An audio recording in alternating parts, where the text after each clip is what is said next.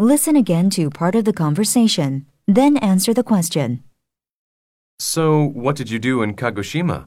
Isn't there a big volcano there? Yes, there is an active volcano that is accessed by ferry. We took the boat across the bay and stayed in an inexpensive hostel.